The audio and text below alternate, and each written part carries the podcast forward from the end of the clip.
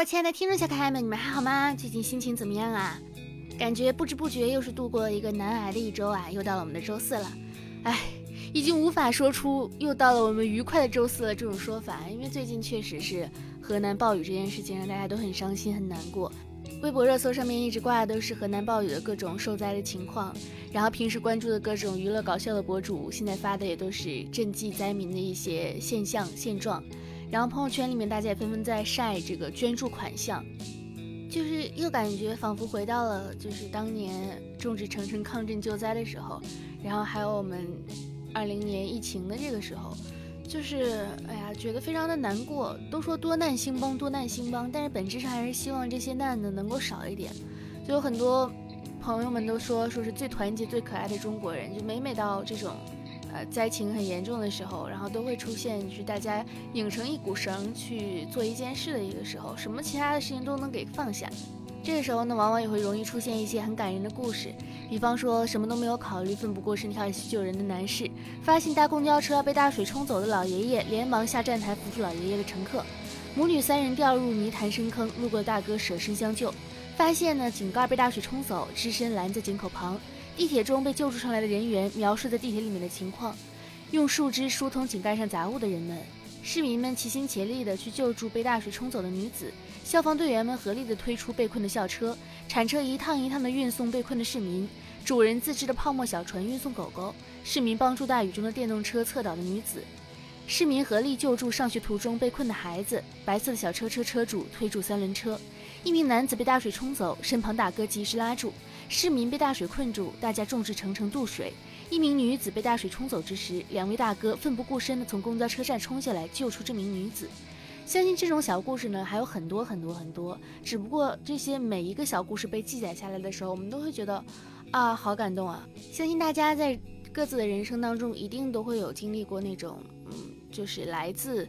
有收到过来自陌生人的好意、善意和问候这种小故事，就以往可能会当下觉得很感动，但是仔细想一想，并不是说我们只有在灾难当中才能够感受到这种生活中的小温暖，其实很多时候我们日常当中也接受过来自很多陌生人的善意，这种感觉还是挺让人觉得愉快的。这里呢，依旧是温馨治愈、正能量、暖心暖胃暖被窝。的小电台，今天呢，想给大家讲一讲一些关于善意、关于开心、关于好意、关于 我也不知道关于什么的一期小节目吧。希望大家呢能够天天开心，天天快乐，开开心心每一天，幸幸福福最重要，健健康康吃好饭，多喝热水。呃，圆不上了，根儿。我呢，依旧是你们小可爱兔小灰啊。说到来自陌生人的善意，其实有一件事情一直在我的心里面耿耿于怀了很多年，就是因为是我，嗯，记挂着这件事情很久了。因为当时我还有点不太懂事儿，就是青春年少的叛逆期，那个时候大概是在初中吧，就是总介于一个不希望大家把我叫成小孩的这样的一个情况，然后又觉得自己已经很大了。然后有一次在公交车上，就跟我妈妈在那个公交车上，呃，坐车回家还是去哪里，我不记得了。然后呢，有一个大哥，应该是小哥哥，先想可能是大学生或者高中生之类的小哥哥吧，他就拍拍我，然后我我就想说他干嘛，他他就站起来，他要给我让座，你知道吗？我以为他给我让座，然后语气特别不好的说了一句我不是儿童，然后我就看到他下车了，他其实只是想告诉我他要下车了，这里有座位你可以坐，然后这件事情。其实我当时没有好意思，就是跟他说对不起之类，但这件事情被我记了很久。之前高中写作文的时候还有写到过，就是也没有办法再亲口跟他说一声对不起。而且这件事情可能在他的人生当中也已经不算是什么事情了，就慢慢慢慢的会被他忘记。但是我却记了还蛮久的，也是以此来警告自己，警示自己，遇到这种事情的时候不要忙着开口，会伤害到别人，事后也会让自己很难过。我从高中的时候不是就要去参加艺术考试，当时是要去北京考试嘛。那个时候没有什么钱，然后，呃，现在也没有什么钱。那个时候反正就是春运期间嘛，就坐了一趟长途的火车，从广州坐到广州，呃，从广州坐到广州，从广州坐到北京。那趟车大概是要三十几个小时，就是要过夜的那种，差不多两个晚上还是怎么着，具体记不清楚了。反正当时我的座位旁边呢。嗯，是一个穿着粉色衣服的一个大哥，然后就跟他聊天啊，也是聊聊聊聊聊聊。下车之后呢，他就听说我是自己一个人来北京，然后他就很意外，他说：“天哪，我像你这么大的时候，我当年十七岁，其实还好了，就是父母根本不放心他出远门。”然后下车之后，他就非常好心的，就是带着我去那个上公交或者干嘛去换地铁票。当年北京的地铁票还是全程，不管你去哪儿都是两块钱，然后公交只要几毛钱。他还给我刷了公交卡，就是还刷了行李票，其实当时是四毛钱一共。刷了之后。到地铁站，我就很开心的跟他挥手道别，就是意思是拜拜。然后他说：“你傻呵呵的在挥什么手？我再送你一段。”就是特别不放心，你知道吗？就是那种很好很好的小哥哥。这件事情我也是记了蛮久了，我现在已经记不清楚他的长相了，我就记得他穿了一件粉色的 T 恤，戴着一个眼镜，人呢没有很白，稍稍有点黑，但是笑起来真的很好看，好像也挺高的。然后还有一件事情，也是发生在我坐火车，因为我当年艺考其实是跑了，考了十三所学校，然后跑了大概五六个城市的样子。我当时就是很想在车站候车，很想上厕所，很想上洗手间，我就直接当时的防备心没有那么强，我直接把行李就放在那个候候候车室了，我自己去洗手间了，还排了会儿队。然后回来之后，旁边一个大哥就看我，他就说。小姑娘就是她，有点责备我。她说：“你怎么能这么不小心呢？行李箱你就这么放在这里吗？”我后来一想，也确实是这样。然后那个大哥其实帮我看行李箱，看了一会儿，他看我来了，他才走了，应该也是有事情。现在想想，哎呀，还是好人挺多的。当时心真的很大，因为我当时要去培训机构去学习，要交学费。我的箱子里放了五千块钱现金。你们说心大不大？我妈心也是大。后来我我想想还挺后怕的，但是还是。蛮感动的。我上大学的时候去学校报道啊，那时候也没让父母来，就自己去学校报道。嗯，带了一个很大的一个行李箱，就是我的宿舍当时是在七楼，我们宿舍没有电梯，七楼根本搬不上去。然后有一个，其实一般开学当天都会有很多学长过来帮忙嘛，但是也很多有那种校外就是。过来可能是给你推销报纸啊，或者干嘛的。我当时遇到了一个就是推销报纸的一个小哥哥，他呢原本是想让我去买他那个报纸，然后，然后去看我特别的沉，我穿了一双高跟鞋，拎着巨大的行李箱上七楼，他最后哼哧哼哧的帮我把那个行李箱扛到了七楼。我呢也没买他的报纸，我给他送了一盒我从广州带的特产，我不记得是凤梨酥还是老婆饼了，反正就是那类的东西。现在想想也觉得蛮好笑的。有一次，我可能是肠胃炎吧，就是吃了一些，呃不舒服的东西。然后当天我要从一个地方回到回家，然后当时是坐那种城际的那种长途汽车，大概也就是一两个小时的车程，其实还蛮近的。然后我那天就特别特别的不舒服，而且那种车就是其实没有座位嘛，呃上车的时候没有座位，我就很难受很难受。然后我在车上吐了，吐了旁边一个大哥一身。我当时你们知道那种尴尬吗？就是我特别怕他骂我，然后结果他没有，然后他还跟司机就说说是就跟售票员说能不能给这小姑娘让个座位，她真的不舒服，然后他就给我让了一个座位，我就找纸，然后他就说不用，后来就是也没有全程没有埋怨我一句话，我当时心里非常的也是感觉到非常非常的暖心。我读高中的时候，因为我是从东北转学转到广州。所以刚开始的时候，其实并没有很适应那里的一个氛围。但是呢，我非常热爱我的高中，甚至比我热爱我家乡初中的更热爱我的高中。我刚一转学过去当天，因为普通话比较标准，然后我那时候又比较热情、比较开朗，比现在要热情开朗的很多。一进去自我介绍完之后，我妈妈带着我去的，然后我班主任也在那里。我们班上就有一个男同学就站起来了。他说我要跟你谈恋爱，然后班上其他人都在起哄。我那个时候就觉得哇，原来广州是这个样子的吗？然后我们班主任就跟我说谈话，他就说是这样子的，就是这边的小朋友们呢都比较早熟，就比较开放。呃，但是我还是希望你呢，就是在高中的时候尽可能的不要谈恋爱，就是说的也很委婉，然后我就很很开心。然后。那个时候班级里同学呢，其实绝大部分呢对我都是挺好的。当因为每个人都是很这样，跟我们上一期说的一样嘛。就算你是个水蜜桃，世界上还是说不喜欢水蜜桃的人，很正常。然后我在高中的时候就真的还蛮开心的，就是老师对我也很好，同学对我也很好。老师当时就是因为都是在大语言环境，都是讲白话嘛，就是粤语的一个环境。我当时听不懂粤语，其实是给班级里面造带来了一些嗯不大方便的这样的一个影响。因为老师讲话平时是要讲白话教学的，为了我他都要讲切换成普通话。其实设身处地来讲，他们也挺不容易的。我们老师就非常希望我学习广东话，当然我后来也是学会了。哈。我那时候还有收到班级的一个女同学给我写了一封长长的小纸条。就是意思是说，我觉得你好漂亮，我想跟你交朋友。你们知道那种女孩子单纯的那种表达的感觉吗？就直球女孩。然后体育课的时候，她就过来抱着球拍去找我说，我想跟你一起玩。她现在也是我最好的朋友之一，嘿，之一。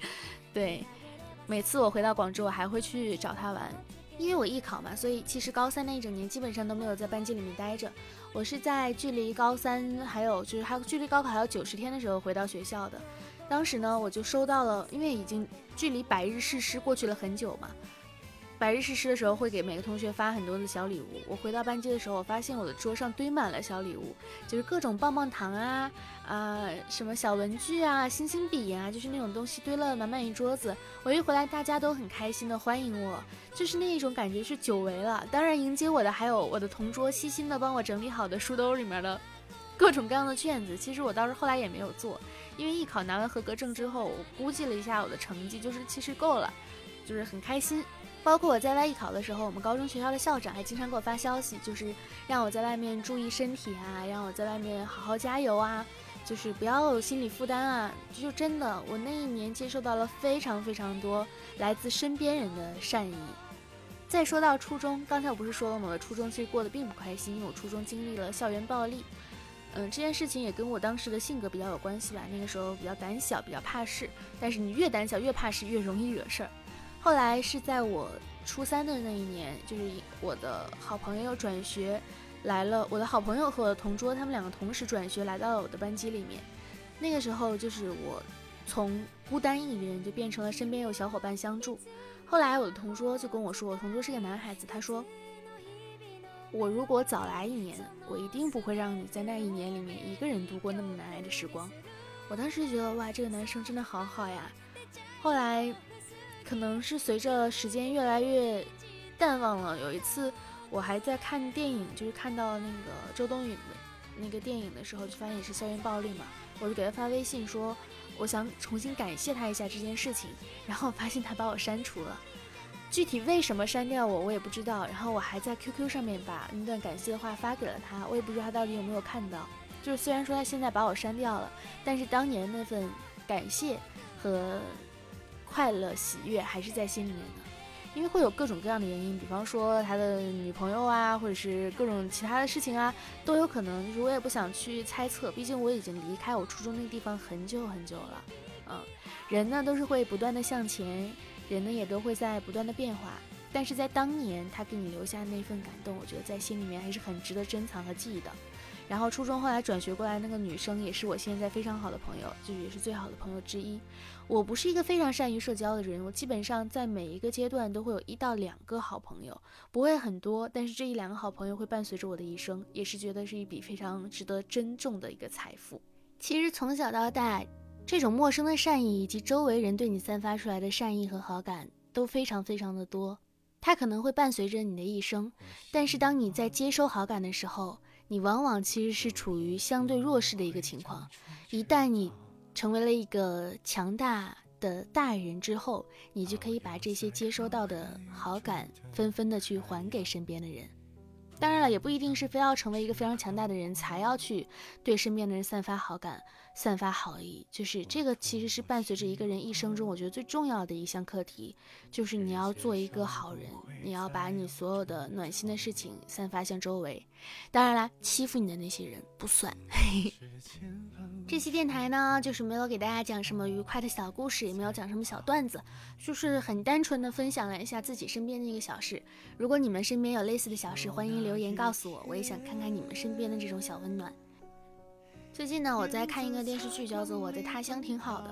这部电视剧呢，其实非常的戳心，尤其非常戳我，因为，呃，它讲的是北漂嘛，就是虽然是说啊，虽然说它那里面的故事情节。非常的真实，非常的还原，非常的戳心，看起来就像是软刀子杀人一样，就是一点一点磨着磨着你，让你一点一点去感受到那份窒息的疼痛感。会当时看完那个剧的时候，就会觉得心里非常的压抑，非常的痛苦。但是仔细再想一想，是因为这个城市不好吗？还是因为自己能力不够呢？还是因为什么呢？我觉得一些痛苦的事情都是我们必须要去经历的一些事情，不经历这些比较相对难挨的日子，就没有办法去迎接更加美好的明天。如果你选择了漂泊，你选择了闯荡，那这些就是你应该去承受的。只不过，哎呀，心里虽然明白这层道理，确实看到那种压抑的事情，还是会觉得非常非常非常的压抑。就是哎呀，看剧也压抑，生活也压抑，什么都很压抑。但是即便如此，还是会有很多让我们开心的事情会伴随着我们的，一直一直一路向前，一路向前，一路向前，一切都会越来越好的。好啦，本期糊弄事儿的小电台，噗，才不是呢。本期认真准备了的小电台，也不是呢。就是本期小电台呢，到这里就结束了，感谢大家的收听。呃，如果喜欢小电台的话，可以点击一下订阅，我们每周四都会跟大家更新的啊。嗯，然后我的新浪微博呢是浮夸大哥兔小慧，浮夸的大哥兔小慧，QQ 群五二四六三一六六八，五二四六三一六六八。感谢大家的收听，点击一下关注和订阅哦，多多留言互动哦，爱你们，么么哒。行，下班了，下班了，拜拜。有那一天。着我逃跑，你先长出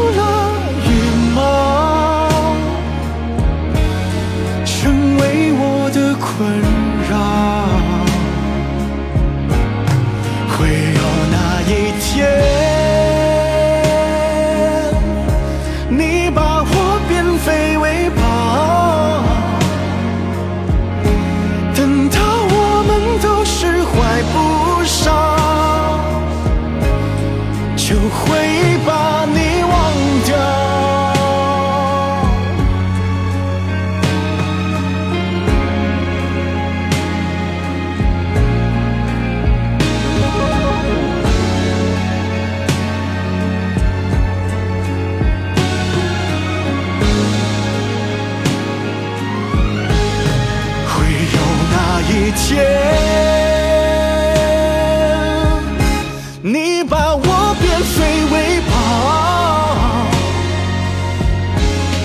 人还是此间了白了，